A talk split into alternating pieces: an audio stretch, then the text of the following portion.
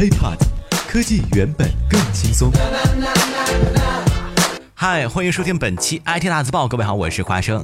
如果想和华生取得更多的交流呢，可以添加我的个人微信，就在我的节目简介备注当中。OK，咱们再来说这个事儿啊。双十一已经结束了有一段时间了，你的手还在吗？啊，各位，你还在吃土吗？你的快递都收到了吗？国家邮政局发布了数据显示，二零一六我们的双十一快递业务量啊超过了十点五亿件，比去年同期增长百分之三十五。双十一各家天猫店、京东店刷存在感，而双十一一过，刷存在感的就轮到了我们快递公司了。在四通一达的快递行业里，华生今天啊更想为顺丰来点个赞。首先来说，就是顺丰在行业里边。一直我觉得比较低调，有人甚至曾经用过这么一句话来调侃顺丰的低调，阿里的高调。你天天见到马云，但是啊见不到他的员工；你天天见到顺丰的员工，但是绝对见不到他的老板。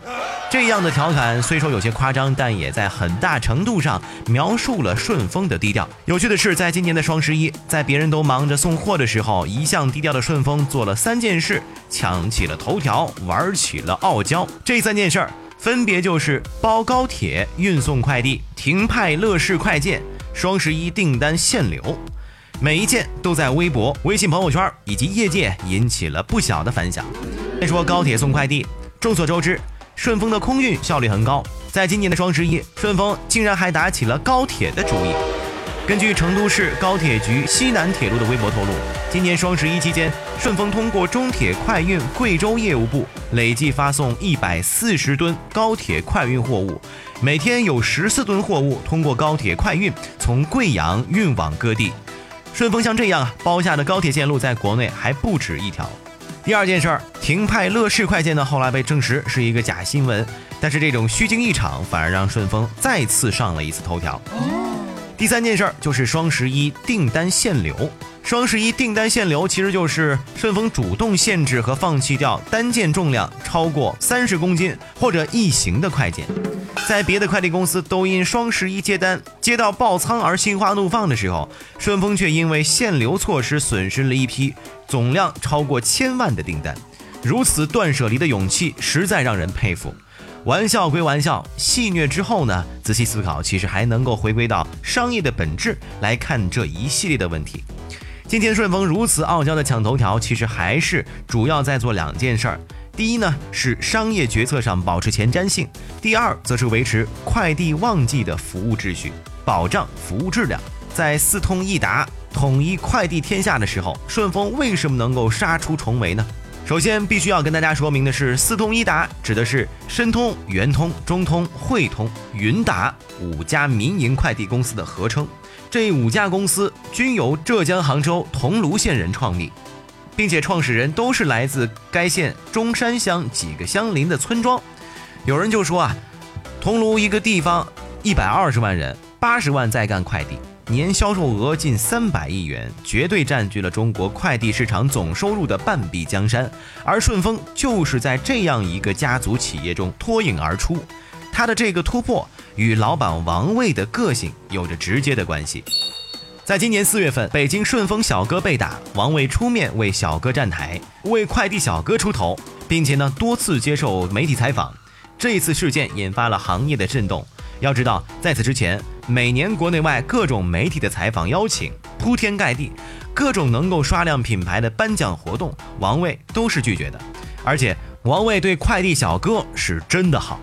在网络上可以找到一张图片，在某年的顺丰公司年度大会上，王卫给优秀的快递员颁奖，并且鞠了一个九十度的大躬，对台下说：“谁是顺丰最可爱的人，就是快递员。”有这样的老板，精神上重视你，物质上不亏待你，你说能不好好干吗？HiPod，科技原本更轻松。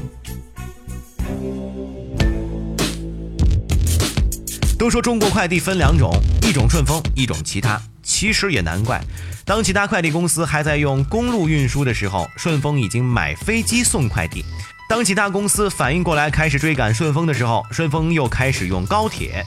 总比行业领先一步，可以说顺丰是最爱啃硬骨头的公司。小型无人机、大型无人机、涉足冷链产业，率先引进 B 七六七，它一直在不断的涉足各种高门槛领域。等竞争对手回过神来，却早已经被甩到身后。而且对于消费者来说，顺丰真的是太快了。所以我听过一个真实的笑话啊，是有个客户投诉快递员，顺丰客服赶紧问怎么了，先生？客户说，我叫了个快递，说今天上午到，结果早上六点就敲门，把我给吵醒了，困死人了。而且在别家快递公司一直在降价的时候，顺丰反而还在涨价。为什么涨？就因为用户认同。用王卫的话来说，快递快递不快能叫快递吗？另外，王卫也不满足于快递业本身，他在产业链上完成了若干新的布局：便利店、第三方支付工具顺丰宝、电商网站顺丰易商圈及尊理会。但这个新模式能否成功，仍旧是一个悬念。不过这也说明了顺丰的创新精神。有了这股精神，就算失败了，也比坐在凳子上什么都不做强。总结来说吧，老板的负责和独特的领袖精神，快递小哥的负责和职业化，对行业链条的冷静梳理，再加上不断的创新自身发展，这样的顺丰想要不出头，这才是最难的事情。OK，以上呢就是本期 IT 大字报的全部内容了。如果想和华生取得更多的交流，可以添加我的个人微信，就在我的节目简介备注当中。也欢迎大家关注我们的喜马拉雅账号。我们下期再见，拜拜。